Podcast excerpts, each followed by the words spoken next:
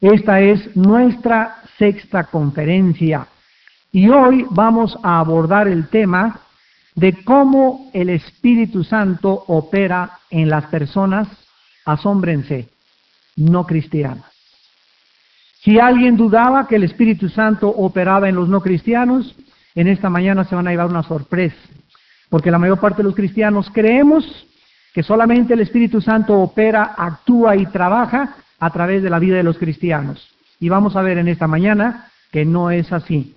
En 1 Corintios capítulo 12, versículos de 4 al 6, dice la Biblia que hay diversidad de dones, carismas, pero el Espíritu es el mismo. Hay diversidad de ministerios, o sea, hay muchas formas de servir a Dios, pero el Señor es el mismo. Y hay diversidad de operaciones, pero Dios, que hace todas las cosas en todos, es el mismo. La palabra que se tradujo aquí al castellano operaciones es la palabra griega energemas. En otras palabras, es de donde proviene la palabra energía. El Espíritu Santo energetiza de diferentes formas. Es lo que este versículo nos enseña y lo vamos a comparar. Porque muchos limitamos el poder del Espíritu Santo, la energía del Espíritu Santo y las operaciones del Espíritu Santo únicamente al mundo cristiano. Pero la, la, naturaleza y las obras del Espíritu Santo están reguladas por la propia voluntad del Espíritu Santo y por su propósito.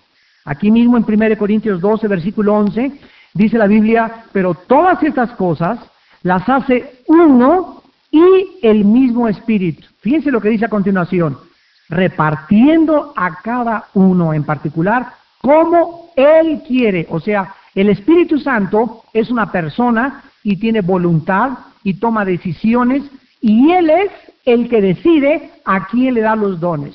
Él es el que decide cómo opera y Él es el que ejerce su libertad como la tercera persona de la Trinidad para operar en el mundo físico.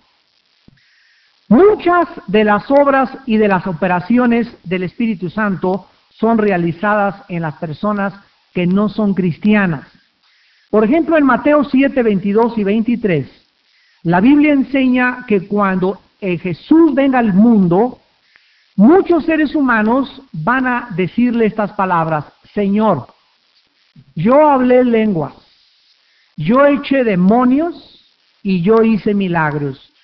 Sin embargo, estas personas nunca fueron salvas, porque ahí mismo dice el Señor Jesús que Él les dirá, nunca los conocí. En Juan 10 dice la Biblia que Jesús conoce sus ovejas y las llama por nombre y sus ovejas le siguen. Pero estas personas van a decirle a Él, nosotros te conocimos, pero Él les va a decir, yo a ustedes no los conocí. Entonces es importante que nosotros veamos de qué forma muchas personas creen que por el solo operar o tener dones falsificados ya pueden ellos llamarse hijos de Dios. Sin embargo, nosotros recordamos también que cuando Judas fue y comisionado con todos los apóstoles a predicar el Evangelio, Dios les dio un poder especial y Judas nunca fue salvo. Judas siempre robó de la bolsa, era el tesorero de los apóstoles. Judas nunca fue cambiado dentro de su corazón, nunca creyó realmente, sus motivos siempre fueron equivocados y desde el principio Cristo le llamó que era el diablo. Así pues, Judas fue también y echó demonios y exorcizó e hizo muchas cosas y sin embargo Judas se encuentra actualmente en el infierno. Otro pasaje lo encontramos en Hebreos capítulo 6, si me quieren acompañar a los versículos 4 al 6, donde se ha usado este pasaje por muchas ah, personas interpretándolo y diciendo que aquí se describen a cristianos que han perdido la salvación. Y pues cuando estudiamos realmente con ganas y profundamente la Biblia, cuando tenemos una exégesis de un contexto de los pasajes que se usan que supuestamente se pierde la salvación, nosotros descubrimos que de ninguna manera estas personas nunca fueron salvas. Dice Hebreos 6:4, porque es imposible que los que una vez fueron iluminados y gustaron del don celestial y fueron hechos partícipes del Espíritu Santo y asimismo gustaron de la buena palabra de Dios y los poderes del siglo venidero y recayeron, sean otra vez renovados para arrepentimiento, crucificando de nuevo para sí mismos al Hijo de Dios y exponiéndole a vituperio. Muchos que usan, repito, este pasaje para probar de que se pierde la salvación, no han comprendido que si nosotros tomamos estos cuatro o tres versículos y decimos, bueno, es que nadie puede ser, eh, perder la salvación si antes no gustó el don celestial. Y aquí dice, hermano, que gustaron y fueron partícipes del Espíritu Santo, pero ellos no entienden que la Biblia no es de interpretación privada. Y el mismo contexto nos enseña que estas personas descritas aquí no fueron nunca salvas. Dice el versículo 7 y 8, ilustrando la vida de estas personas. La tierra que bebe la lluvia, que muchas veces cae sobre ella y produce hierba provechosa a aquellos por los cuales es labrada, recibe bendición de Dios. O sea, la tierra que está produciendo hierba, aquello que da fruto, tiene bendición. Pero la que produce espinos y abrojos, y Cristo dijo, por el fruto los conoceréis, no por los dones, ¿recuerdan? El que no tiene este fruto está próximo a ser maldecido, y su fin es el ser quemado, versículo 9. Pero en cuanto a ustedes, ahora el que escribió el libro de Hebreos, después de describir a estas personas, se voltea y ahora dice, dirigiéndose a los cristianos, pero en cuanto a ustedes hermanos o a ustedes vosotros, amados, estamos persuadidos de cosas mejores y que pertenecen a qué cosa? A la salvación. Los que acaba de describir anteriormente nunca fueron salvos. Una persona en esta mañana puede asistir a esta conferencia y no es cristiana y está siendo partícipe del Espíritu Santo. ¿Por qué? Porque el Espíritu Santo en este momento lo está iluminando. Te está mostrando que Cristo es el Mesías. Te está mostrando que la Biblia es la palabra de Dios. Te está convenciendo en tu conciencia y redarguyéndote y tú vas a tomar una decisión. Y tú puedes salir en esta mañana como el rey Agripa que le dijo a Pablo, por poquito me persuades. Y si te faltó ese poquito, pasarás el resto de tu vida en el infierno. Entonces, participar del Espíritu Santo no quiere decir recibir al Espíritu Santo. Participar, repito, es tomar parte o estar con o estar cerca de donde está el poder de convencimiento del Espíritu Santo. También dice aquí, ¿verdad? El versículo 5, que estas personas gustaron la buena palabra de Dios, pero no se la tragaron. Tú puedes llegar a probar la sopa, hoy está rica, sin que la ingieras. Tú puedes probar la carne con tus eh, papilas y tus glándulas eh, eh, gustativas del paladar y de la lengua y decir qué rico está, pero si no te lo tragas, si no te lo comes, no te alimenta. Jesús dijo, el que no coma mi carne y beba mi sangre, no puede ver el reino de Dios. Entonces, recibir y creer a Cristo es comérnoslos, recibirlo, que le entre totalmente a nuestra vida para que podamos ser partícipes verdaderamente de la vida eterna. Entonces, gustar de la palabra de Dios es decir, caray, qué bonito se, oye, qué bonito predicó el Señor, qué bonito está eso de Cristo, ahí está linda la historia de Belén, qué bonita la Biblia, pero hasta ahí queda. Nunca tomaron la decisión, nunca fueron regenerados, nunca nacieron de nuevo. Estas personas se les llama en la Biblia apóstatas. Y el Espíritu Santo vemos que operó en ellos tratando de convencerlos como a muchos en esta mañana. Ahora bien, el Espíritu Santo provee de diferentes formas de iluminación a los seres humanos. Muchos de los que están sentados aquí en esta mañana tienen más luz que otros en cuanto a la Biblia. Muchos de ustedes son más santos que otros en el sentido de que están más cerca con una comunión más estrecha con el Hijo de Dios. Muchos de ustedes entienden más cosas de Apocalipsis y ahora de la Biblia y están profundizando cada vez más, no porque sean más inteligentes ni capaces, sino porque quieren y buscan más a Dios con todo su corazón. Jesucristo tenía un círculo externo de 70 discípulos. Después tenía un círculo que seguía de 12 discípulos. Y después tenía un círculo, círculo concéntrico de tres discípulos, los que estuvieron con él en el monte de la transfiguración. Tenía un círculo de 70, después se reducía a 12, o sea, mientras más cerca de él, más comunión tenían y más conocían con él. Pero tenía uno solo de entre todos que se pinta en la última cena recostado en su hombro, el apóstol Juan, el apóstol del amor. Juan no era el consentido de Cristo, porque el Señor no hace acepción de personas. Simplemente Juan fue, de todos los que vivieron cerca de Jesús, el que más le buscó y el que más lo amaba. Y por eso el lugar cerca del pecho de Jesús continúa aún vacante. Entonces hay muchos cristianos que están cerca, cerca de Jesús y se recuestan en su pecho. Hay otros que se les revelan cosas más grandes, hay otros que son los cristianos y hay otros que son los que le siguen de lejos y se llaman cristianos. Los que les sirven por los milagros, porque les gusta la feria, porque les gusta la piñata, porque les gusta aquellos, pero cuando vienen las pruebas, todos esos que le siguen de lejos se dan cuenta que no tienen la fe que los puede sostener para seguir con Él hasta el final. Entonces el Espíritu Santo opera de estas formas diferentes y lo podemos observar en Primera de Corintios capítulo 15, versículos 40 y 41, donde la Biblia nos revela que hay cuerpos celestiales y hay cuerpos terrenales. Aquí en este planeta, tú y yo necesitamos un sistema que se llama de respiración producida por un órgano diseñado que la Biblia le llama pulmones. Y tenemos un corazón porque el aire combinado con el hidrógeno que respiramos es exactamente la combinación exacta matemática para subsistir aquí en este mundo.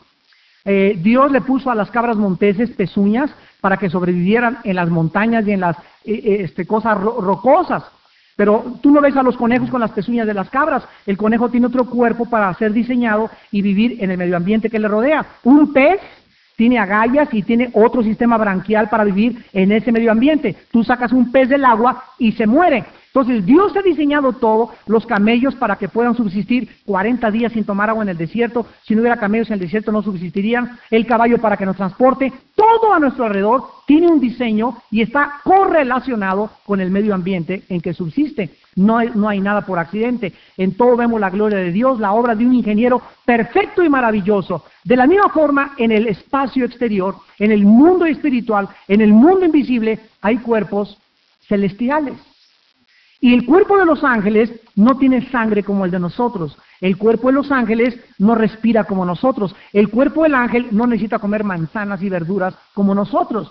Porque el cuerpo de él está diseñado por Dios para subsistir en ese medio ambiente. Con este cuerpo yo no puedo ir al cielo porque carne y sangre no pueden heredar corrupción. Yo tengo que morir, mi cuerpo se tiene que deshacer, me tiene Dios que vestir, según de Corintios 5, con un nuevo cuerpo para poder vivir en el nuevo medio ambiente que vamos a vivir eternamente. Y así como todo tiene diferencia, los millones y millones de astros y estrellas que hay en el firmamento, ninguno tiene la misma gloria ni el mismo brillo. Versículo 40. Una es la gloria de los celestiales y otra la de los terrenales. Una es la gloria del sol. En nuestro sistema solar no hay ningún astro mayor que y más fuerte que el sol. Otra es la gloria de la luna. La luna tiene otro, otra luz que refleja del sol a la tierra. Otra la gloria de las estrellas, porque una estrella es diferente de otra en gloria. Así exactamente como pasa en el mundo físico, pasa en el mundo espiritual. Hay cristianos que tienen más gloria que otros, más luz que otros, más iluminación, más comprensión de las cosas profundas de Dios simple y sencillamente porque pagan el precio de vivir cerca de Jesús.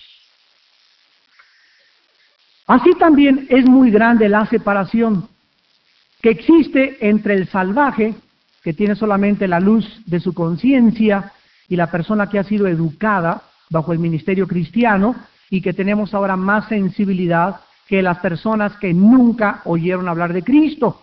Dice Romanos 2, del 10 al 12 y del 12 al 15, que los salvajes que nunca conocieron de la Biblia, que nunca oyeron hablar de Dios, serán juzgados no por la palabra, No serán juzgados por si creyeron o no creyeron en Cristo, serán juzgados por el grado como respondieron a su conciencia.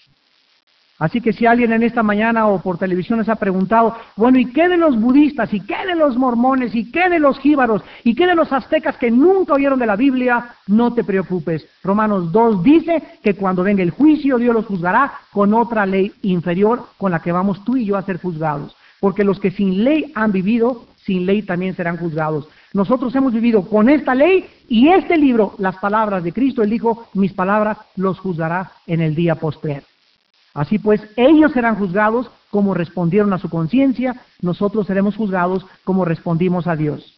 Entonces, Mateo 11:25 nos explica que te alabo Padre, dijo Cristo, porque estas cosas, las cosas de la Biblia, las cosas profundas de Dios, las escondiste de los sabios y de los entendidos, de los letrados, de los filósofos, de los el más grande erudito que me puedas presentar, tráeme a Platón ahorita, o a Sócrates, o a Jean-Paul Sartre, o a Friedrich Nietzsche, o a Sigmund Freud, el más grande hombre, tu héroe, el Buda, Mahatma Gandhi, el sabio más grande que tú conozcas, es un niño comparado con el conocimiento de un cristiano nacido de nuevo. Porque la mente humana, carnal, natural, no puede, por más inteligencia, por más enciclopedias que te hayas metido, por más que hayas investigado, el conocimiento de Dios nos lo reveló Dios mediante el Espíritu Santo. Ahora muy bien, vamos en esta mañana a ver cómo opera el Espíritu Santo restringiendo el pecado, deteniendo la maldad de los seres humanos. En muchas personas el Espíritu Santo opera aunque no sean cristianas, impidiéndoles o deteniéndoles o, o preservando que ellos se degeneren y se depraven como ellos quisieran hacerlo. Por ejemplo, en Hechos 24-25, el apóstol Pablo se acercó con el gobernador Félix y le dijo, ¿sabes una cosa, Félix? Que va a venir un juicio futuro a la humanidad. El día en que Dios juzgará a los vivos y a los muertos. Y cuando el gobernador Félix oyó hablar a Pablo acerca de la justicia y del dominio propio que debemos los seres humanos ejercer, porque viene el juicio venidero, se espantó y tembló. ¿Ustedes creen que él iba a temblar y espantarse naturalmente? De ninguna manera. Las palabras de Pablo, que es la palabra de Dios, fueron directo a la conciencia de Félix y el Espíritu Santo hizo temblar a Félix, lo hizo conmoverse. El Espíritu Santo puede hacer que una persona no cristiana llore, puede ser sacudido, puede ser también decir, de veras, esto es la realidad, y es el Espíritu el que te está participando y te está haciendo ver que la Biblia es la verdad, que tienes que arrepentirte, que tienes que seguir a Jesucristo, pero sin embargo, tú puedes salir de aquí igual que Félix, igual que el rey Agripa, que le dijo a Pablo también, por poquito me convence. Y ese poquitito, chiquitito, pipipilín que, que le quedó a Agripa es suficiente para no entrar al reino de Dios. Pero ¿quién fue el que hizo temblar a Félix? ¿Quién casi convence al rey Agripa? El Espíritu de Dios. Este temblor, producido por el Espíritu Santo en las personas no cristianas, toca sus conciencias y les hace producir temor del futuro de sus almas. Tú puedes ahogar tu conciencia y decir, no, al salir de aquí, no, pues me conmoví, casi me convierto, pero otra vez a la dolcevita y a la rueda de la fortuna y a la vida que afuera en el mundo y morir en tus pecados. Vamos a Génesis capítulo 6 en el Antiguo Testamento y vamos a comenzar a analizar desde el principio de que los seres humanos comenzaron a depravarse, cómo el Espíritu Santo operaba en los no cristianos. Génesis capítulo 6. Nunca ha existido en la historia del ser humano una época tan corrompida, tan inmoral, tan depravada y tan violenta como en los tiempos de Noé. Dice en el versículo 3, dijo Jehová, Génesis 6.3, no contenderá mi espíritu con el hombre para siempre Dios quiere que tú sepas en esta mañana que el Espíritu Santo a las personas no cristianas les habla y les dice, aunque ellos no lo sepan, nosotros lo sabemos por la revelación bíblica, mira Pancho, ya no tomes más. Y él está casi convencido, sí es cierto. Mira, ya no vayas con esa amante. Mira, no tengas relaciones sexuales con tu novio. Mira, deja el alcohol. Mira, deja esto. El Espíritu Santo contiende. El Espíritu Santo, esta palabra hebrea es la palabra din, con D de Daniel, D-I-N, que se tradujo contender, que significa juzgar o significa también gobernar. El Espíritu Santo no puede gobernarte o no puede estar peleándose contigo ni conmigo toda la vida. Entonces, llega un momento, aquí llegó este momento, en que Dios dijo, mi espíritu, el Espíritu Santo, no se va a pelear con todos los seres humanos, o sea, han llegado y les he hablado por 120 años, arrepiéntanse, vuélvanse a mí, vuélvanse a mí, pero yo no puedo seguir así, dice Dios. Dios quiere que entendamos cómo es Él. Yo no puedo contender toda tu vida y decirte, ven a mí, ven a mí, ven a mí. Llega un momento en la vida de un país, de una nación, de una familia o de un individuo en la que Dios se retira de la vida del ser humano. Y entonces dice Romanos 1 que Dios entrega, Dios empuja a que esta persona se precipite en su depravación, en su degradación y en su inmoralidad. Mi espíritu no contenderá para siempre con el ser humano. Ahora dice en el versículo 5, y vio Jehová que la maldad de los hombres era mucha en la tierra y que todo designio, en el hebreo es toda imaginación de sus pensamientos, de su corazón, era de continuo hacia el mal. En esta época ya no había bondad, misericordia, eh, fidelidad entre esposos, respeto a las muchachas, respeto a, a los hombres. Todo lo que existía, y la palabra todo es todo, era una corrupción total, degradante del ser humano, que dijo Dios, ya basta. ¿Y qué hizo Dios? Como Él no puede pelear y decirles, por favor, no nos puede forzar a que le reciban, Dios inundó la tierra entera con una lluvia que duró 40 días y 40 noches. Si tú crees que las inundaciones del periférico, de Coajimalpe, de tu tierra, y de Enciano, Zahualcoyote, y de Morelia y de Chiapas son graves y han hecho que mucha gente pierda sus viviendas y que haya víctimas, nosotros encontramos en la Biblia que Dios prefiere mandarte al hospital, prefiere quitarte tu casa, prefiere inundar una ciudad, prefiere acabar con una nación entera con tal de que la gente levante los ojos y se vuelva a Él y le diga, Señor, tú eres mi Dios. Dios sepultó al mundo entero porque el mundo de Noé había llegado al límite de la paciencia de Dios.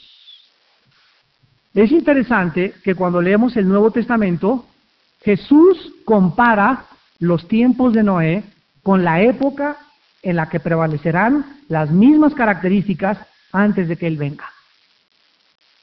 Jesús dijo como en los tiempos de Noé, Mateo 24, 32 en adelante, como en los días de Noé, o sea, lo vamos a leer a continuación, las características que operaron en los tiempos de Noé se repetirán antes de que venga Jesús.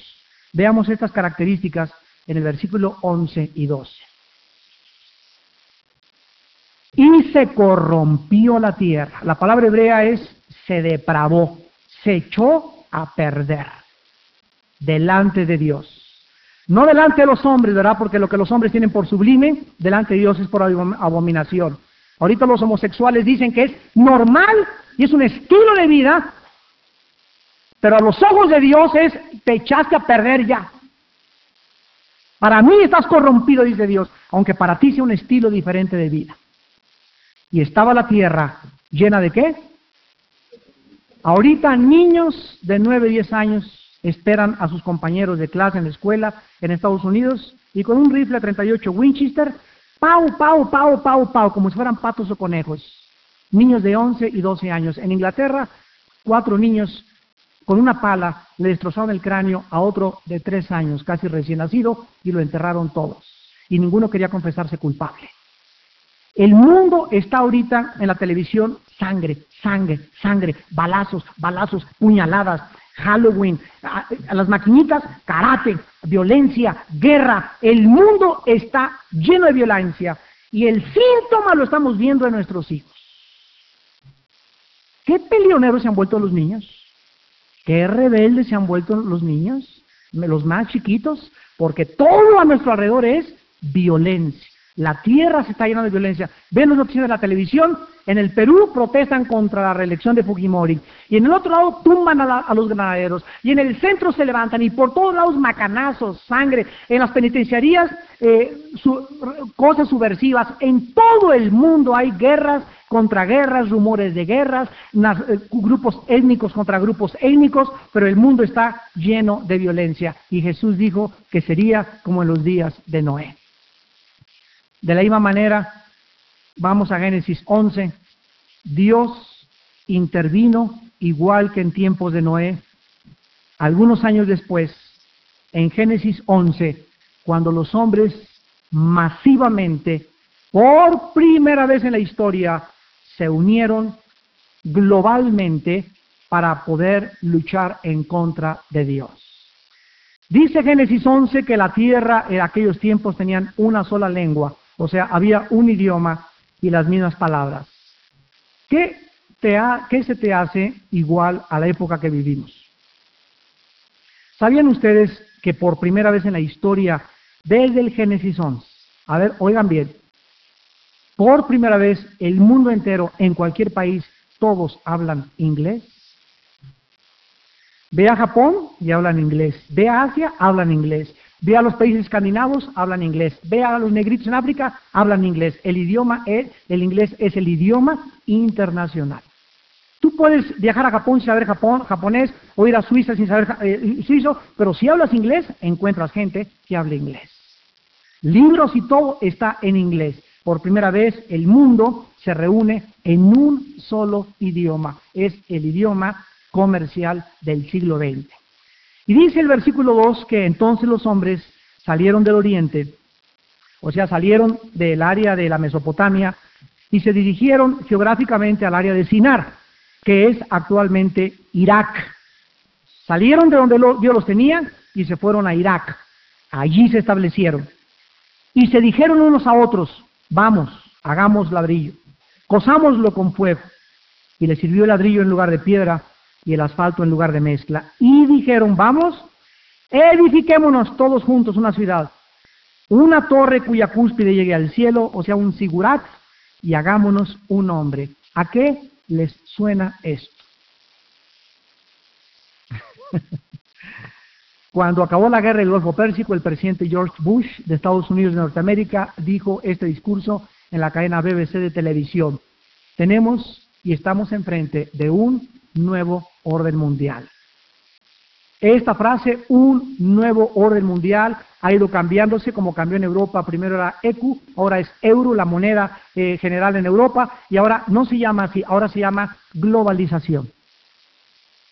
El Internet es una red que ha cubierto el planeta Tierra, donde entramos a esa red y estamos intercomunicados, franceses, chinos, africanos, pero todo el mundo está, ya no hay correo de estampillas, ahora hay correo electrónico, y es increíble que esta red, a través de los satélites, a través de Internet, que nos ha unido a todos los seres humanos, sea precisamente el camino o el pavimento que preparará el gobierno global del anticristo.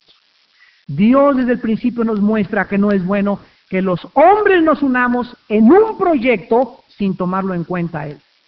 Salmo 2 dice, se unieron los hombres en contra de Jehová y de su ungido, diciendo, rompamos de nosotros las cuerdas, echemos de nosotros las ligaduras. Dios se reirá desde el cielo y dirá, pobres tontos, no saben lo que hacen, están peleando contra mí. Y es lo que pasa ahorita con las Naciones Unidas, con los bloques europeos, hay conferencias de economía, conferencias para tratar el problema de Estados Unidos, para probar, eh, este, tratar el problema económico ahorita, eh, cómo se puede subsistir con los países desarrollados, cómo sacarlo del tercer mundo, cómo que no se caigan unos. Eh, ahorita estamos tan lesionados el mundo entero que lo que le pasa a México afecta a Estados Unidos, lo que le pasa a Japón afecta a África y lo que le pasa a Europa afecta al Occidente. Todo en el mundo está interrelacionado porque los hombres quieren entre ellos edificar construir, construir algo que los lleve al más allá con medios carnales sin tomar en cuenta a Dios. ¿Qué es lo que hizo Dios en esa época? Dice el versículo 6, Jehová dijo, el pueblo es uno. ¿Qué es lo que el anticristo va a hacer?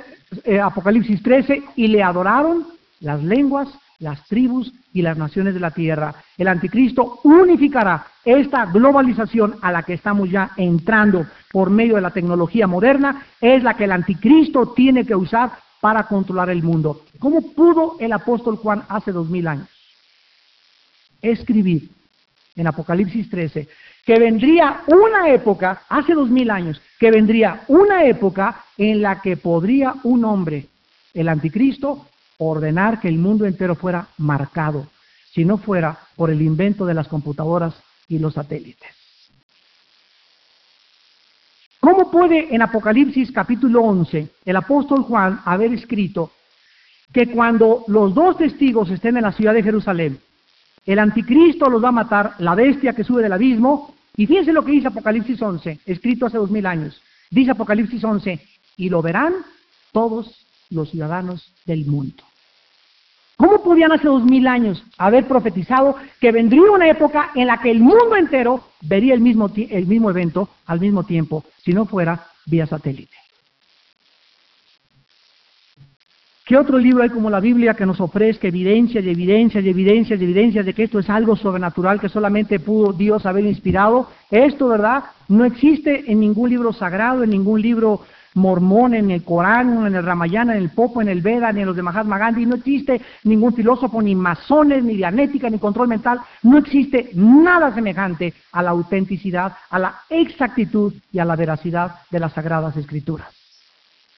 Dios tuvo que deshacer el pensamiento de los hombres en Babel, porque si no, se hubieran unido globalmente, como lo va a permitir Dios que lo hagan en tiempos del anticristo.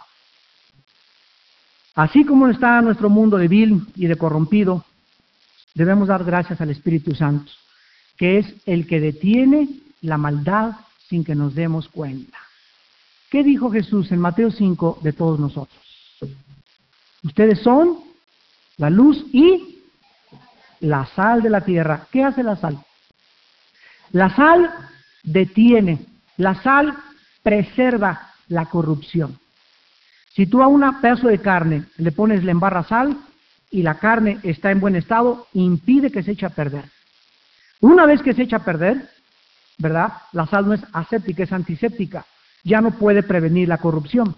Jesús dijo que mientras nosotros los cristianos oráramos, O-R-A-R, orar, orar, orar, mientras nosotros oremos, estamos deteniendo la maldad y la corrupción en mi propia familia, en mi vecindario, en mi escuela, en mi trabajo, en mi país y en el mundo entero. Cuando Dios le dijo a Abraham, que encontrara 50 justos en Sodoma y Gomorra y no destruiría Sodoma y Gomorra, Dios, ¿qué le contestó Abraham?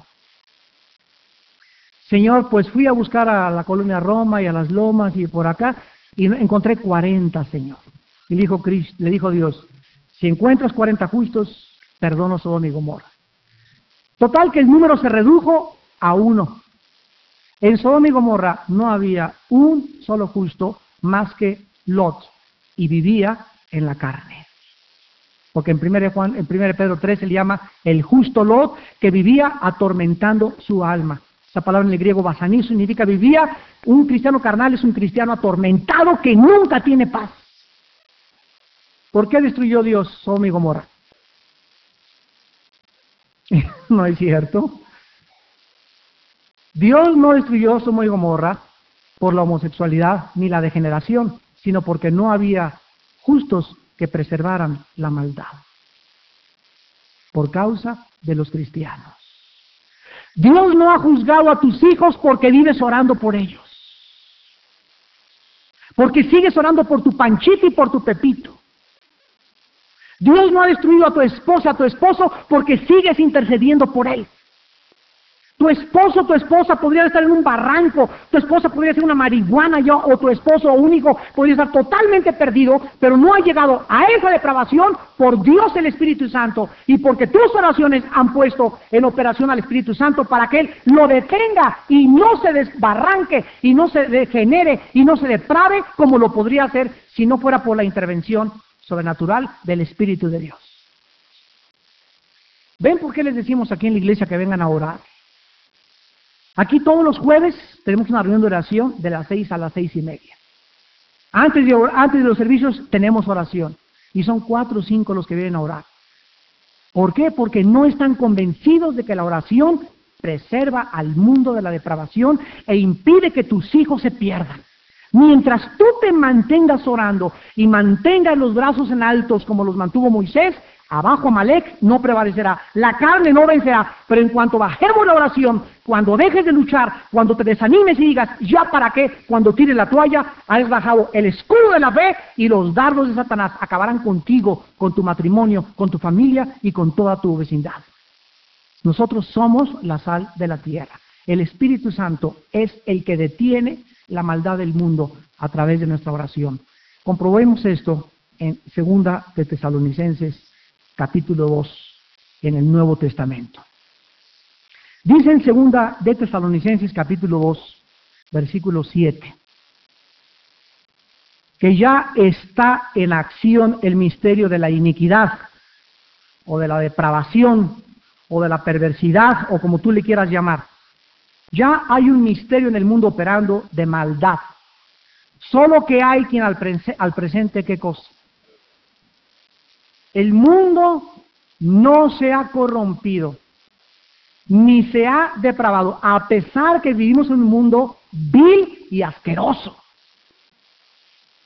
Pero de acuerdo a la Biblia, no se ha corrompido todavía al grado que podría corromperse, como sucedió en los tiempos de Noé, donde todos eran puros pensamientos de fornicación, pura pornografía, pura suciedad. Todo lo que había en el hombre era eso, mujeres, dinero, alcohol, negocios, era lo único que prevalecía. Dios no ha permitido esto, porque el mundo podría estar peor, porque hay alguien que está deteniendo los poderes del mal que es el Espíritu Santo.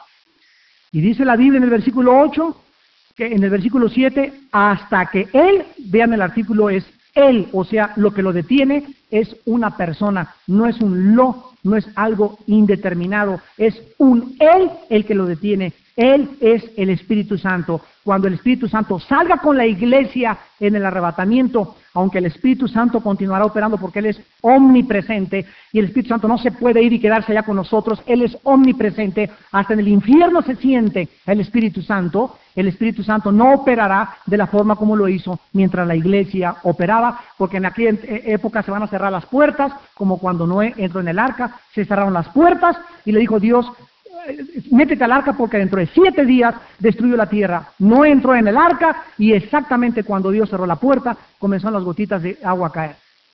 Y, nunca había llovido y el mar estaba a 300 kilómetros de distancia. Así que pareció una locura que Noé construyera un barco en aquella época cuando nadie conocía que era la lluvia y el mar estaba a 300 kilómetros de distancia. Pero dice Hebreos 11 que Dios, cuando supo y fue advertido de que venía un juicio, con temor preparó el arca en que su casa se salvase. Y Dios nos ha advertido que viene un juicio a este mundo. Y estamos comenzando a ver que el planeta Tierra está enfermo y que han cambiado los climas y que se ha alterado el clima y que han venido huracanes tras huracanes y juicio tras juicio, tras juicio, tras juicio, tras juicio, para que el mundo se vuelva a Dios. Y esto se va a grabar porque es el principio de dolores, con el único propósito de que los seres humanos se vuelvan a Dios. Y si tú estás preparando tu casa con temor, tú y tus hijos, escúchame bien, serán salvos. Esta promesa es para los que con temor viven y para los que están preparando y oras con tu esposa por tus hijos diario. Te pido por mi Pepito, te pido por mi Panchita, te pido por mi Lupita, diario, diario, cúbrelo con tu sangre. Mira, Padre, que ya cayó en las drogas mi hijo, pero no va a ir más allá porque la palabra dice que Dios, el Espíritu Santo, lo va a convencer de pecado y va a ser un siervo de Dios algún día. Es el Espíritu Santo el que está operando y deteniendo la maldad en el mundo. El mundo dice, la Biblia dice en Juan 15, 19, que el mundo nos odia. ¿Por qué no nos han devorado? ¿Por qué no, por qué no han acabado contra nosotros? ¿Por qué, ¿Por qué Hitler no pudo ir más allá de las conquistas que tuvo? Imagínense que Hitler hubiera podido implantar el neosocialismo o el nazismo en el mundo entero. ¿Qué hubiera pasado como en la Torre de Babel? Que si Dios no interviene, Hitler hubiera unificado el mundo bajo la bandera del Tercer Reich y hubiera caído bajo el nazismo y hubiera sido, imagínense nada más, la cosa más espantosa que la historia hubiera podido descifrar. ¿Por qué Al Capone no llegó a conquistar y a corromper a toda la policía y políticos de sus tiempos? ¿Por qué Arismendi fue atrapado? ¿Por qué los políticos mexicanos no se robaron lo que podrían todavía haberse robado? ¿Por qué el mal tiene que llegar a un límite? ¿Por qué? Porque el Espíritu Santo lo detiene e impide que vayan más lejos de lo que Dios lo permite. Esto nos muestra que hay un poder en el mundo operando de que el mal no paga, que el mal no llega más que hasta donde Dios lo permite. Hitler no llegó más que donde Dios lo permitió, las prostitutas no van a negar a eso, los homosexuales no van a negar a eso. Dios dice, ya basta. Y ahí es cuando comienzan a caer sus juicios de una forma intempestiva. Veamos el Salmo 14. El Salmo 14 nos provee de un retrato de la maldad humana. Y dice el versículo del 1 al 3, dice el necio en su corazón, no hay Dios. Y dice Dios, se han corrompido, como en los tiempos de Noé. Hacen obras abominables. Nada más de la televisión y vas a ver lo que vas a ver. No hay quien haga el bien. Jehová miró desde los cielos sobre los hijos de los hombres para ver, igual que en tiempos de Abraham. ¿Verdad? Búscame un justo para ver si había algún entendido que buscara a Dios. Todos se desviaron. Aún así han corrompido, no hay quien haga lo bueno, no hay ni siquiera uno. Romanos 3:10. Ahora, en el versículo 4 se hace una pregunta. ¿No tienen discernimiento todos los que hacen maldad o iniquidad?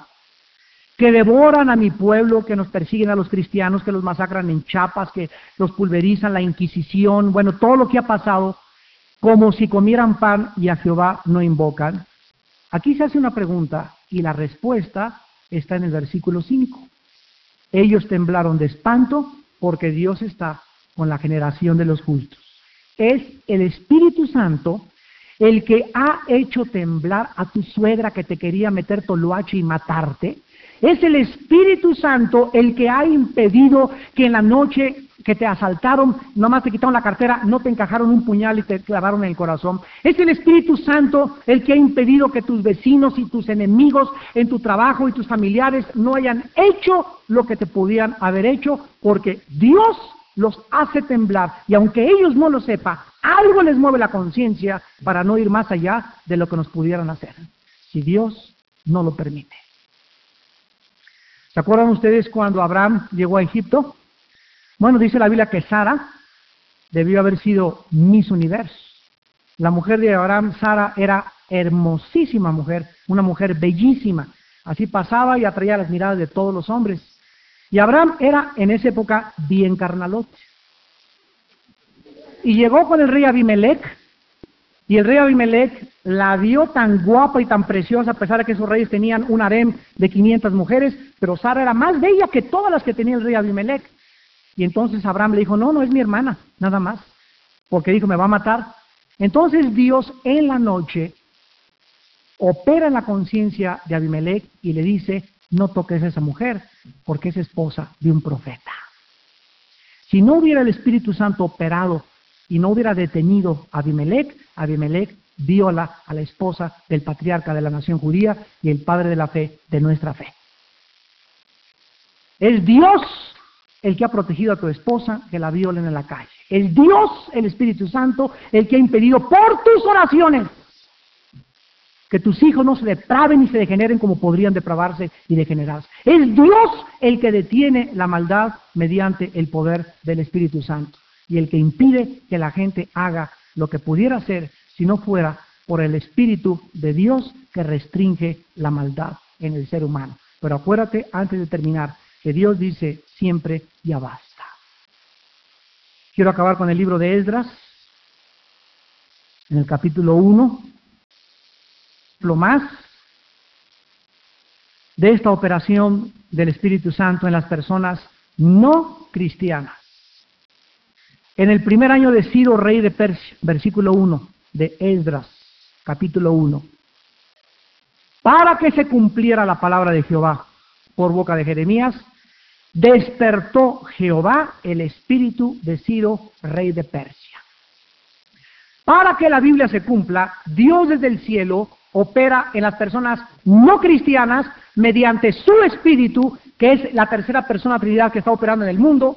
Y vean ustedes que el espíritu de Dios puede operar en la vida de un presidente, en la vida de un gobernante, en la vida de un vecino tuyo, en la vida de una persona no salva, para que esa persona haga lo que Dios quiere que haga o te beneficie a ti y a mí. Dios despierta el espíritu de Ciro de Persia, el cual hizo pregonar de palabra y también por escrito a su reino diciendo, etcétera, etcétera, ha dicho Ciro rey de Persia, que se edifique la casa de Jerusalén. Ciro rey de Persia no tenía vela en el entierro con los judíos. No tenía por qué ordenar que se reconstruyera el templo y la ciudad de Jerusalén, pero fue el Espíritu de Dios el que hizo. Él no, él puede llegar al cielo. Señor, ¿verdad que fui bueno y tuve en mi corazoncito un motivo de regalarte dulce a los niños y visitar los asilos? Y te va a decir Dios, Efesios 2.10, porque somos hechura suya, creados en Cristo Jesús para buenas obras, las cuales Dios preparó desde antemano para que anduviésemos en ellas. Aún las obras en las que tú y yo caminamos como cristianos han sido preparadas por Dios con anticipación.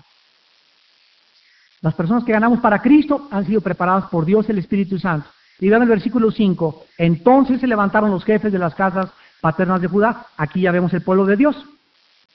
Y de Benjamín. Y los sacerdotes y levitas, todos aquellos cuyo espíritu despertó Dios.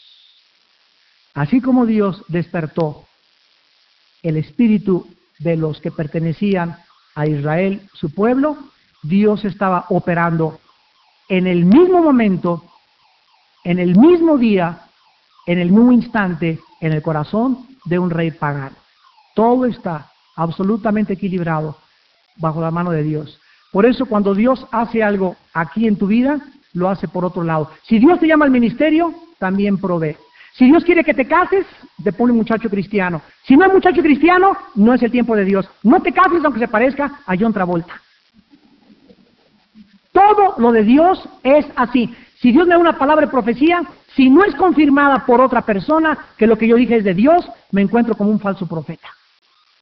Y me encuentro que estoy en la carne diciendo profecías. Si no está, dos, dos testigos confirman algo, no existe ningún testimonio. Así es como opera Dios. No como la muchacha que le dice, ay, pues ¿sabes qué? le dice el muchacho, ¿sabes qué, Panchita? Dios anoche se me apareció y me dijo que me casara contigo. Y pues ella, ¿verdad? Que camina el espíritu le contesta, pues a mí no me ha dicho nada.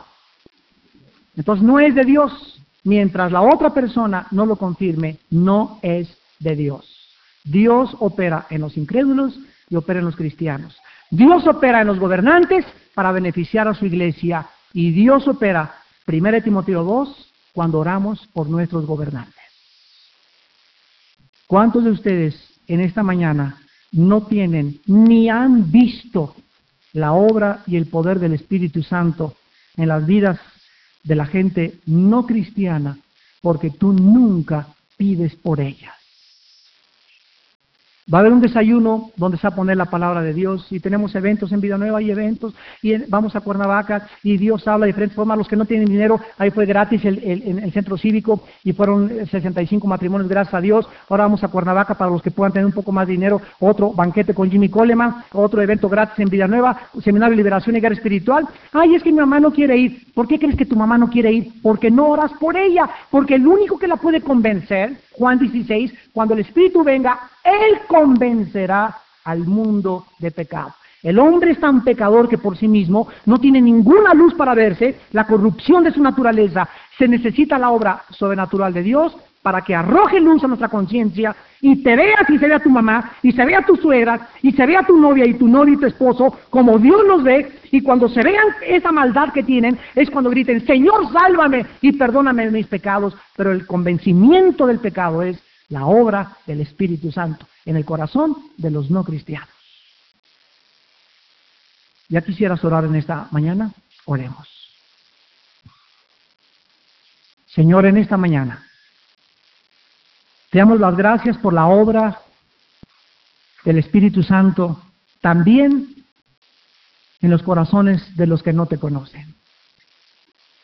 ¿Cómo opera tu espíritu en los no salvos?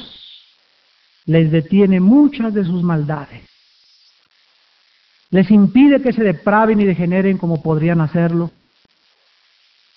Si no fuera por las oraciones de sus familiares, amigos y amigas que oramos por un mundo perdido todos los días.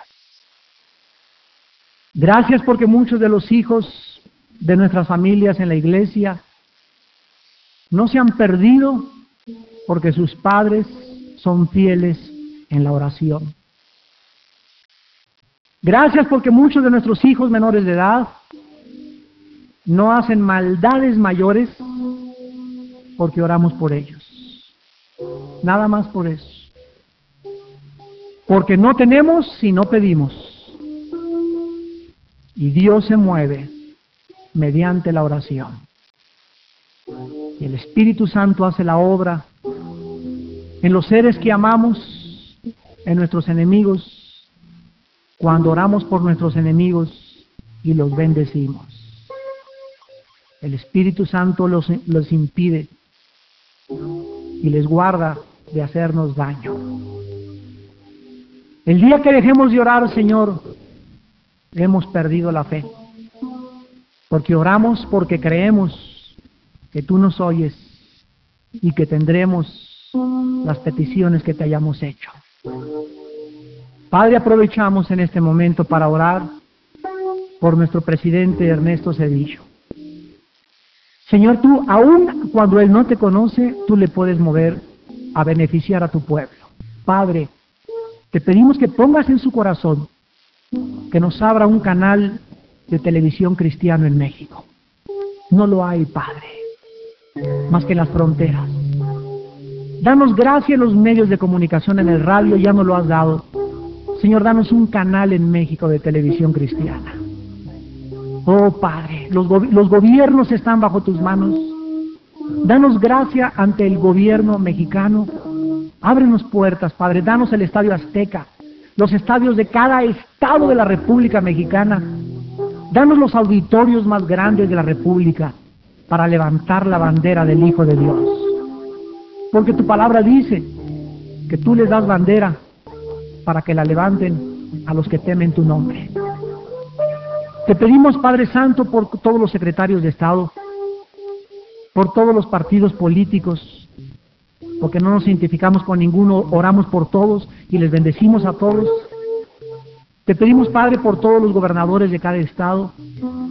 Te pedimos por el ingeniero Cuauhtémoc Cárdenas, jefe de este gobierno capitalino, que tú, Señor, muevas su corazón a ti. Que trabajes en su esposa, en su matrimonio, en sus hijos, que lo vuelvas a ti al jefe de la policía y a todos los que se encuentran en autoridad y en eminencia, para que tengamos paz en México y vivamos en armonía. En el nombre de Jesús. Amén.